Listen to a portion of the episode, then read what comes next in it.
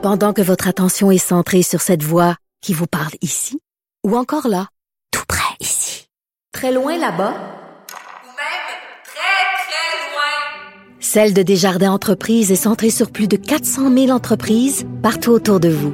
Depuis plus de 120 ans, nos équipes dédiées accompagnent les entrepreneurs d'ici à chaque étape pour qu'ils puissent rester centrés sur ce qui compte, la croissance de leur entreprise.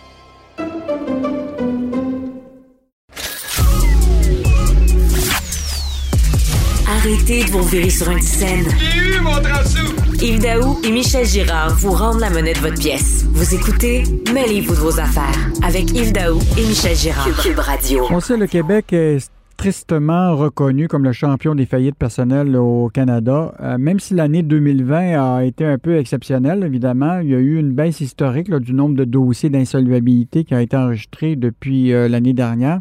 Mais là, on remarque une hausse du nombre de faillites euh, de propositions de consommateurs au Québec qui euh, donne peut-être déjà le ton à 2021.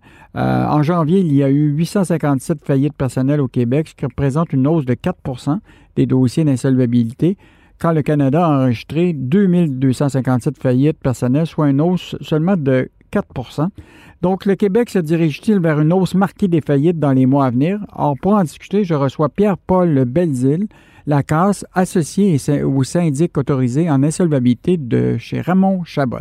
Bonjour, monsieur. Bonjour, monsieur Daou. Comment allez-vous? Ça va très bien. Je ne sais pas si euh, vous partagez cette, euh, cette analyse-là, qui, euh, mais bon, on le sait, les Québécois, une grande partie des Québécois ont profité beaucoup de la prestation canadienne d'urgence, la PCU, là, qui a donné un bon coup de pouce à, ceux qui, qui, ont perdu leur emploi. Mais vous, là, est-ce que euh, vous observez actuellement dans le marché, est-ce qu'on s'en va vers une situation euh, un peu catastrophique des faillites? Ben, c'est quand même dur à dire à l'heure actuelle. On observe quand même depuis un, mois certainement une hausse des, euh, des, rencontres. C'est depuis le début de la pandémie, c'est la plus grosse hausse qu'on a, qu'on a eue au, niveau des rencontres. donc, c'est sûr qu'on peut penser que ça se dirige dans cette direction-là.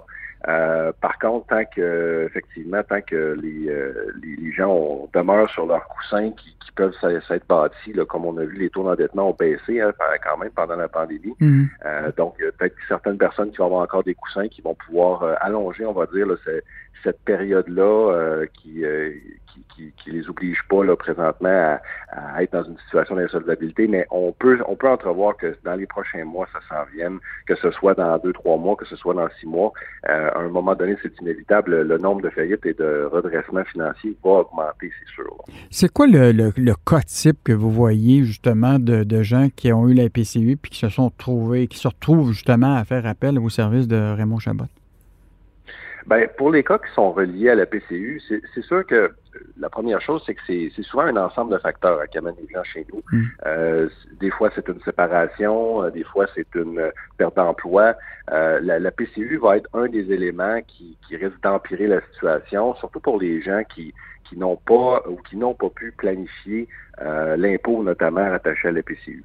Euh, c'est sûr que ces montants-là ont été versés euh, bruts, sans prélèvement d'impôt. Les gens sont pas habitués à cette mécanique-là, que ce soit un salaire, que ce soit quand on retire un REER, par exemple, il y a toujours un prélèvement d'impôt qui se prend.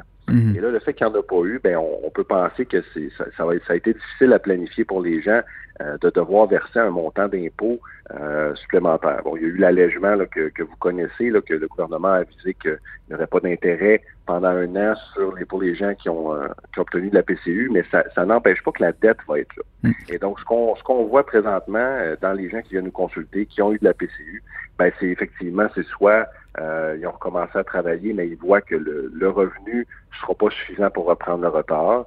Euh, des fois, les gens ont vécu d'autres situations. Ça a mis beaucoup de pression sur le psychologique des gens, toute cette mhm. situation-là, puis ça va en mettre encore.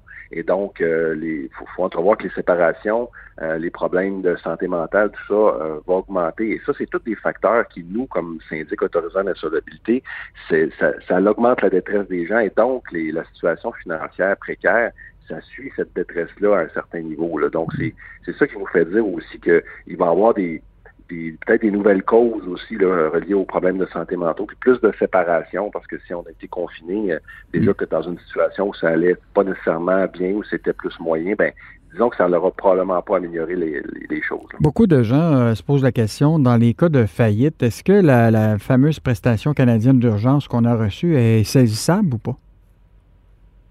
Ben, en fait, c'est il y a eu une instruction euh, spécifique là-dessus de la part du Bureau du surintendant des faillites.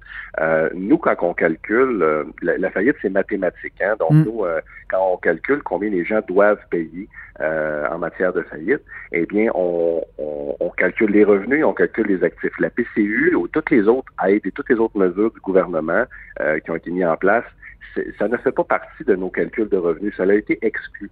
Donc, les gens non seulement c'est pas saisissable, mais en plus, ça ne rentre pas dans les revenus des gens. Hmm. Donc, euh, dans nos calculs, les gens n'ont pas à rembourser euh, ces montants-là, n'ont pas à payer une partie de ces montants-là non plus au syndic. Et, euh, et donc, c'est c'est un avantage pour les gens qui ont ça parce qu'on ne le compte pas dans les revenus au même titre qu'on compte, par exemple, le chômage ou ou euh, même certaines allocations familiales. Donc, il y, a, différents calculs qu'il faut faire, mais la PCU ne rentre pas là-dedans. Autrement dit, les gens qui euh, doivent faire faillite ou euh, pour, toutes sortes de raisons financières, il serait donc préférable qu'ils procèdent durant le, temps qu'ils touchent la PCU? Ben, non seulement les gens qui, qui, pensent, à la faillite, mais aussi pour toutes les autres mesures de redressement. Hmm. Parce que c'est sûr que les, quand on parle, par exemple, de propositions de consommateurs, c'est un offre qu'on fait aux créanciers, puis c'est basé sur nos revenus actuels. Donc, si on a une situation d'incertitude, euh, si on n'est pas certain où on s'en va, ben nous, ce qu'on fait, c'est qu'on analyse les différents scénarios. C'est sûr que la faillite fait partie de ces scénarios-là, mais la proposition de consommateur, euh, refinancement, consolidation de dette, on, regarde plein de scénarios. Hein. Hmm. Et, euh, et, tous ces scénarios-là, ben, c'est ça qui nous permet d'expliquer ces mécaniques-là qui peuvent être un peu compliquées aux gens euh, pour leur situation particulière quel est le calcul, quels sont les avantages et inconvénients, et c'est là qu'on fait une meilleure analyse. Quand les gens viennent nous voir trop tard, ben, ça ne nous permet pas de, donner autant de marge de manœuvre mhm. et autant de choix aux gens. À quel moment les gens doivent aller voir Raymond Chabot, euh, qui, est un syndic? Euh, c'est pas au moment où ils doivent déclarer faillite, c'est souvent pas mal quelques mois avant pour essayer de voir s'il n'y a pas moyen de faire mieux. Ben exactement. Le but c'est d'éviter la faillite. Euh, je pense que la majorité des gens c'est ce qu'ils veulent, euh, c'est ce qu'ils veulent. Et donc, euh, et donc la meilleure façon c'est dès qu'on est dans une situation d'insolvabilité. Ça, ça veut dire quelqu'un qui a plus de dettes que d'actifs puis qui voit pas que ça baisse. Quelqu'un qui qui est dans l'incapacité de faire baisser ces fameuses cartes de crédit. Là, que les taux d'intérêt sont trop élevés puis que les gens payent juste l'intérêt, ça ne baisse pas. Ou que les gens qui n'ont pas une, une une prévision qu'ils sont capables de faire qu'en cinq ans, ils vont avoir payé toutes leurs dettes. Ben, moi, ces gens-là, je les conseille toujours de venir nous voir pour qu'on puisse analyser leur situation, leur donner un plan de match qui, euh, dans un délai, par exemple, de, cinq ans ou moins, va permettre qu'il n'y ait plus aucune dette avec ça. C'est toujours ça le plan de match. Hum. Bon, on apprécie beaucoup euh, votre analyse parce que bon, les, les, mois euh, devraient s'améliorer parce qu'on voit quand même un début de reprise économique. Les gens, bon, la, situation de l'emploi s'améliore, donc on devrait espérer qu'il y aura moins de, de faillites, mais on comprend très bien qu'il existe des services pour aider les Québécois là, à à prévenir les coûts. Donc, euh, c'était Pierre-Paul Belzile-Lacasse, qui est associé et syndic autorisé en insolvabilité chez Raymond Chabot. Merci beaucoup, euh, M. Belzile-Lacasse, pour cette, euh, cette analyse. Merci, M. Léo. Merci.